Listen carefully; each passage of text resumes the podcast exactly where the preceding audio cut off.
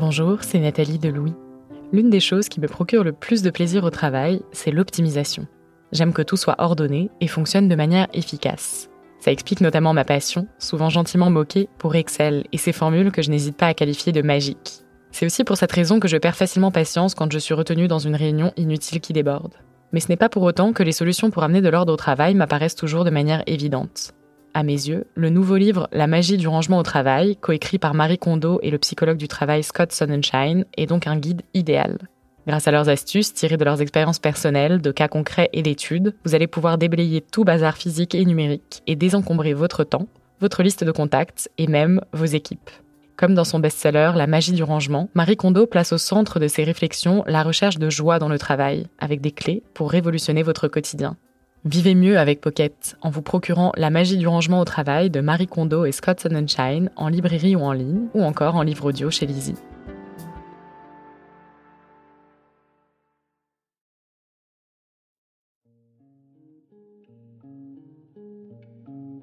Pendant la période de crise que nous vivons, notre podcast change de forme.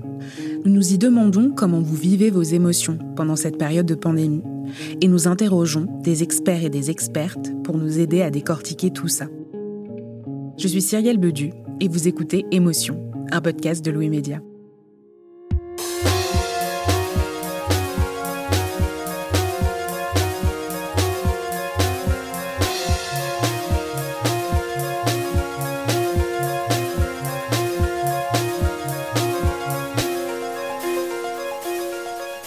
Pendant le confinement, nous sommes beaucoup, le matin au réveil, à nous rappeler des rêves qu'on a fait la nuit. J'ai vu sur les réseaux sociaux des gens du monde entier raconter les rêves qu'ils avaient faits, se demander s'ils étaient les seuls à avoir des rêves aussi vifs et si le contexte actuel de pandémie et de confinement pouvait être une explication à ça. Lise est une de nos auditrices. Elle vit à Berlin, en Allemagne. Depuis le confinement, elle dit faire des rêves étranges, particulièrement angoissants elle a accepté de nous les raconter. Il euh, faut savoir que, j'ai une ex qui travaillait, euh, faisait de la recherche, voilà, était en biologie, etc. Et, elle était aussi polonaise. À l'époque où on était ensemble, elle me parlait beaucoup euh, des pandémies. C'est un sujet qui la fascinait. Mais elle me parlait aussi d'une autre chose, parce qu'elle est polonaise, et les Polonais, ils ont cette, cette peur d'être tout le temps envahis par les Russes ou par les Allemands. Et euh, du coup, elle parlait aussi beaucoup de sa peur d'être envahie par les Russes. Vu qu'on habitait en Allemagne et par les Allemands, bon bah voilà, on y était. Mais euh, du coup, euh, par les Russes. Et du coup, mes premiers rêves que j'ai eus, parce que les deux événements étaient liés dans ma tête, toutes les nuits, je rêvais qu'on se faisait envahir par les Russes. Mon ex disait oui, bah, pendant une pandémie, du coup, les, Russes, ils pourraient en profiter pour envahir la Pologne. J'étais là, d'accord. Et, et, voilà, donc j'ai eu des rêves où je devais fuir, je devais fuir ma ville devant les troupes de l'armée rouge. Euh, il y a un moment aussi où j'ai un rêve qui m'a beaucoup marqué, où on me donnait un fusil. Et euh, j'essayais de laisser un message WhatsApp à ma mère pour dire que j'allais mourir en défendant ma ville et que Internet ne fonctionnait plus et que ça me paniquait de ne pas pouvoir lui dire que bah, elle allait plus jamais me revoir, que j'étais pas disparue, que j'allais juste mourir. C'était euh, vraiment très perché. Pourquoi les rêves pendant le confinement nous semblent-ils si particuliers? C'est une question sur laquelle se penchent très sérieusement de nombreux chercheurs et psychanalystes. Elisabeth Serin est justement psychanalyste. Elle vit à Paris et au début du confinement, elle s'est lancée avec l'historien Hervé Mazurel dans une collecte de rêves, en demandant à des gens de leur écrire pour leur raconter les rêves qu'ils faisaient en ce moment. Elle m'a expliqué l'objectif de leur démarche. L'idée, c'est quand même de voir un peu, bah, justement, quel, impact ça a sur la vie psychique, ce type de situation euh, que l'on vit tous, hein, puisque là, c'est quand même un moment planétaire. Mais c'est cette question, voilà, de, bah, du retrait, l'enfermement, de la catastrophe, de, cette mise en retrait obligée, finalement. Alors, voilà, on, avait envie de voir un petit peu quelle répercussion ça avait sur la vie psychique, qu'est-ce que ça venait réveiller comme thématique, et avec quoi peut-être on pouvait le mettre en lien sur le plan euh, historique, du coup. Du coup, votre collecte de rêves, elle n'est pas terminée. Mais est-ce que d'ores et déjà, dans les mails que vous avez reçus, vous avez euh, constaté des thématiques qui reviennent un peu plus souvent que d'autres euh, dans les rêves euh, qu'on vous a racontés?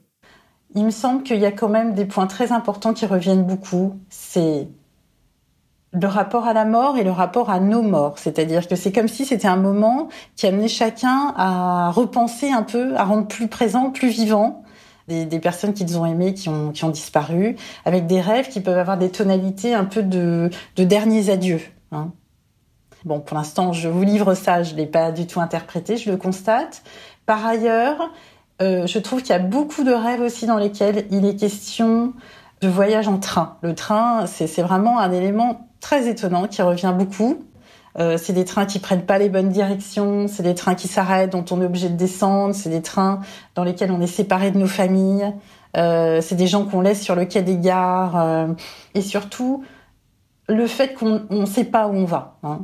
Il y a vraiment quelque chose comme ça. Alors, bon, évidemment, qui moi m'évoque en tout cas, euh, si j'associe un peu euh, cette question de la zone libre, par exemple, enfin, ça, me renvoie beaucoup à la, guerre de 39-45, hein, c'est-à-dire la zone libre. Bon, les, les, les, trains, malheureusement, on sait aussi que parfois il y a d'autres destinations euh, vraiment tragiques. Voilà. Donc ça, c'est quelque chose qui revient vraiment beaucoup. Et, et, la troisième chose qui me semble revenir beaucoup, c'est euh, la question des papiers. Alors c'est très intéressant parce que euh, j'ai associé ça à cette histoire de, de documents avec lequel on est qu'on est obligé de montrer quand on sort, non?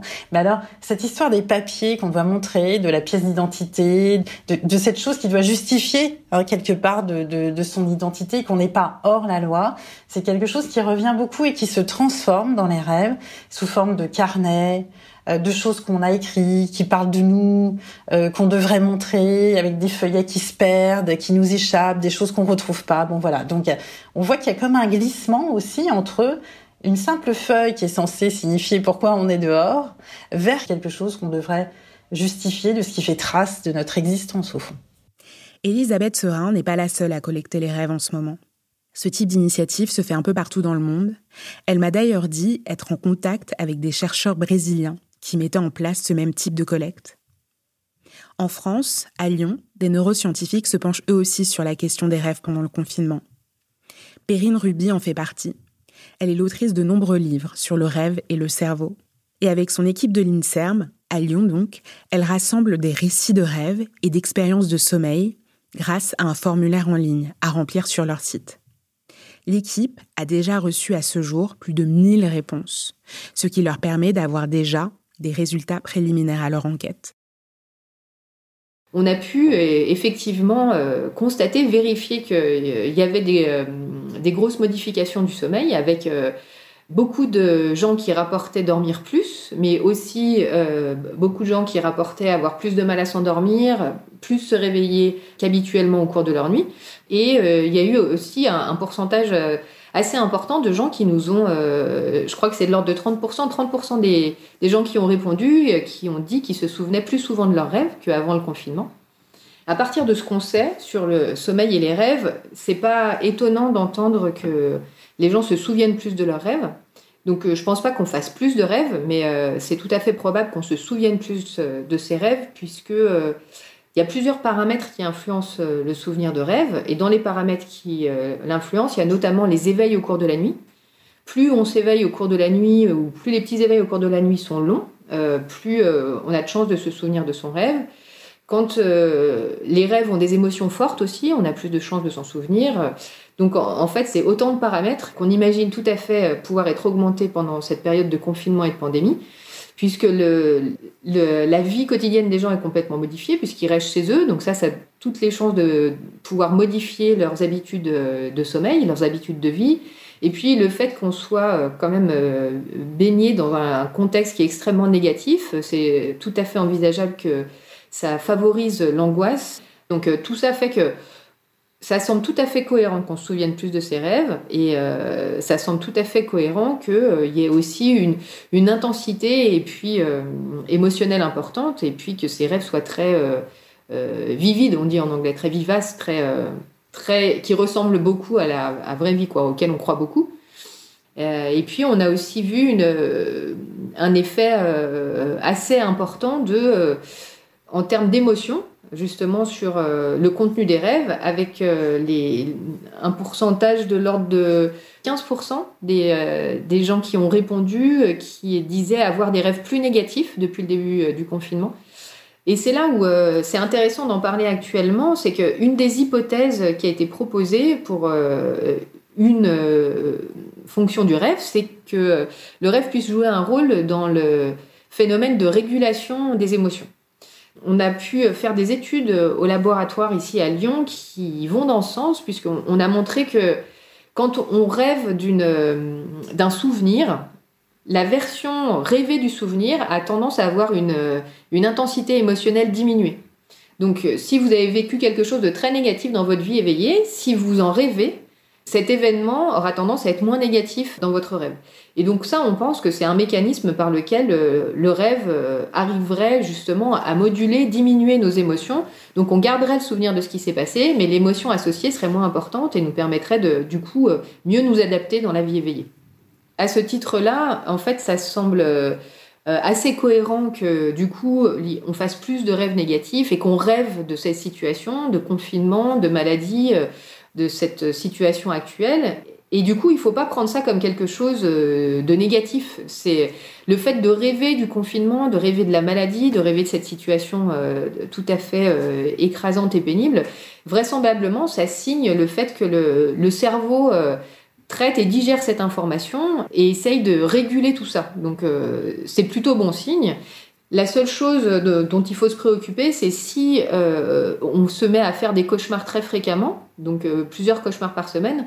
Ça, euh, c'est à la fois très désagréable et c'est pas la peine de rester avec ça. Il y a beaucoup de gens qui pensent qu'on ne peut pas se débarrasser de ces cauchemars, alors qu'il y a des stratégies comportementales qui fonctionnent très bien pour diminuer la fréquence des cauchemars. Et ça, c'est important de consulter des spécialistes pour diminuer sa fréquence de cauchemar parce qu'en fait quand on fait trop souvent des cauchemars on finit par plus avoir envie de dormir et c'est euh, c'est très important de garder un bon sommeil pour euh, être en bonne santé euh, physique et morale. J'ai entendu parler d'un neuroscientifique finlandais qui s'appelle Antti Revonzio et qui a comme hypothèse que les rêves négatifs dont vous parliez sont en fait une façon de se préparer à des situations dangereuses pour mieux les affronter dans la réalité. Qu'est-ce que vous en pensez? Oui, oui, c'est un collègue finlandais qui a proposé cette, euh, cette hypothèse euh, à la fin des années 90, au début des années 2000. Il est parti de, de cette constatation euh, qui est que le rêve est très connu pour évoquer des peurs très intenses, sans parler forcément de cauchemar, mais vous voyez, il y a ces rêves où on est poursuivi, ces rêves où on chute. Du coup, il y a l'émotion de peur est très représentée dans les rêves. Et du coup, ce collègue s'est dit, peut-être qu'une des raisons pour toutes ces situations euh, qui impliquent la peur dans les rêves, c'est peut-être que en fait le cerveau utilise le moment du sommeil pour en fait faire une sorte de simulation de la vie éveillée. En fait, ça serait comme euh, si c'était une sorte de, terrain de jeu virtuel dans lequel on pourrait s'entraîner en fait à faire des, des actions qui seraient dangereuses à l'éveil, sauf que là on, on prendrait aucun risque. Donc euh, on pourrait s'entraîner à, soit à se défendre, euh, du coup à, tenter des nouvelles stratégies pour échapper à des menaces. Et euh, du coup, en s'entraînant comme ça en rêve, on pourrait être plus efficace à l'éveil. Donc ça, c'est l'hypothèse de, ce collègue finlandais. Et du coup, euh, elle est tout à fait compatible avec l'hypothèse de régulation émotionnelle. C'est tout à fait envisageable que le rêve fasse ces deux choses-là. Et pourquoi est-ce que les collectes de rêves, pendant le confinement ou pendant d'autres moments historiques majeurs, sont des initiatives importantes selon vous? S'intéresser aux rêves de, des gens euh, dans des situations euh, critiques, euh, c'est extrêmement informatif sur notre humanité, sur comment on fonctionne, sur comment on gère les crises, les émotions. Ça, nous parle de l'homme, du fonctionnement de l'homme, et puis surtout le, rêve, c'est vraiment une production qui a jamais été considérée de manière très sérieuse et qui est pourtant une part de notre subjectivité qui est, énorme, qui est très présente dans le temps et puis euh, qui marque beaucoup les gens. Même si euh, la société ne, lui accorde pas d'importance, on sent bien, quand on se souvient de ses rêves, on sent la pertinence et l'impact que ça a et comment ça nous parle. On ne comprend pas toujours exactement comment, mais ça, ça a une réelle existence, une réalité dans notre vie psychique. Et puis aussi, le rêve permet de donner un, éclairage sur ces périodes historiques Notamment, euh, je pense au livre de Charlotte Beratz qui euh, s'intitule Rêver sous le Troisième Reich, qui est un, ouvrage tout à fait remarquable, euh, qui a été publié très a posteriori, je crois dans les années 80. du coup, après que cette femme ait recueilli des rapports de rêve entre 33 et 39. Donc c'était avant le début de la Seconde Guerre mondiale, pendant la montée du nazisme. Et les rêves qu'elle a recueillis, et alors évidemment c'est une sélection dans son ouvrage, hein, c'est pas représentatif, mais la sélection qu'elle a choisie est tout à fait remarquable dans justement le côté métaphorique que les rêves ont réussi euh, à, montrer à propos de ce régime, et notamment dans ces rêves entre 33 et 39, on voit une mise en scène de ce que le régime nazi va faire euh, dans les années qui suivent et au cours de la guerre. Donc il y a la, métaphore va jusqu'à révéler à quoi on a affaire. Donc euh, il y, a vraiment un côté tellement euh, subjectif, tellement humain et tellement important que euh, le, rêve a réussi, euh, dans, ce cas-là, à révéler à quoi on avait affaire, alors que les gens n'arrivaient pas à le voir à ce moment-là, n'arrivaient pas à en prendre conscience et à l'accepter, et les rêves le montraient déjà. Donc on peut voir quelque chose de l'ordre du prémonitoire. Moi, je l'interprète pas du tout de cette manière-là. Moi, ce que, ce que, la façon avec laquelle je vois ça, c'est que, en fait, dans, dans les rêves de ces Allemands entre 33 et 39, en fait, il y a simplement une métaphore et une révélation de quelque chose qui est inconscient dans la population à ce moment-là, mais qui est existant. Donc en fait, c'est, il révèle ce qui est là. Euh, il n'est pas du tout question de, prédire l'avenir. C'est, des choses qui étaient complètement présentes et que les gens n'arrivaient pas en fait à, accepter ou à conscientiser tellement c'était euh, insupportable ou euh, inimaginable. Et du coup, est-ce que vous recommanderiez aux gens de noter les rêves qu'ils font une fois réveillés le matin? Je ne sais pas si euh, je leur recommande de noter leurs rêves dans le sens où, euh, en fait, le, noter ses rêves, ça induit une augmentation de la fréquence des souvenirs de rêve.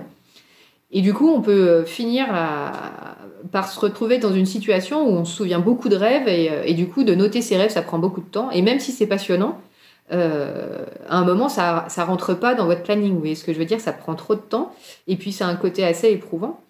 Du coup, les, noter, je le recommande pas forcément, mais par contre, y faire attention et, essayer de se pencher dessus quand on a un rêve le matin. Euh, c'est souvent très informatif et je pense que c'est vraiment un aspect de notre psyché qui mérite d'être euh, observé, qui mérite qu'on se penche dessus. Et c'est sûrement euh, dommage de, de ne pas s'en préoccuper et de le balayer d'un revers de main le matin au réveil. Merci à Elisabeth Serin et à Perrine Ruby d'avoir participé à cet épisode. Vous trouverez sur notre site internet et dans la description de cet épisode les liens et les mails de leurs initiatives de collecte de rêves. Lucille Rousseau-Garcia était assistante de production de cet épisode. Jean-Baptiste Aubonnet l'a mixé et Nicolas Degélis a composé la musique. Si vous voulez nous faire part des émotions que vous ressentez pendant cette période de pandémie, n'hésitez pas à nous écrire à hello@louismedia.com.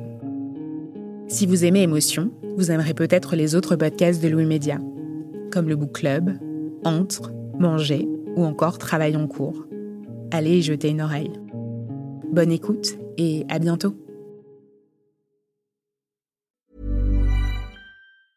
Nothing compares to watching your child uncover new ways of seeing the world. With little passports, kids have fun learning about the world around them through hands on activities, crafts, and stories delivered monthly. Whether exploring the world's oceans, experimenting with solar power, or encountering new cultures, there's always more to discover. Give your young explorer a world of adventure. Get 20% off any new subscription with promo code ACAST at littlepassports.com. Order by December 20th for Christmas delivery. Free shipping included.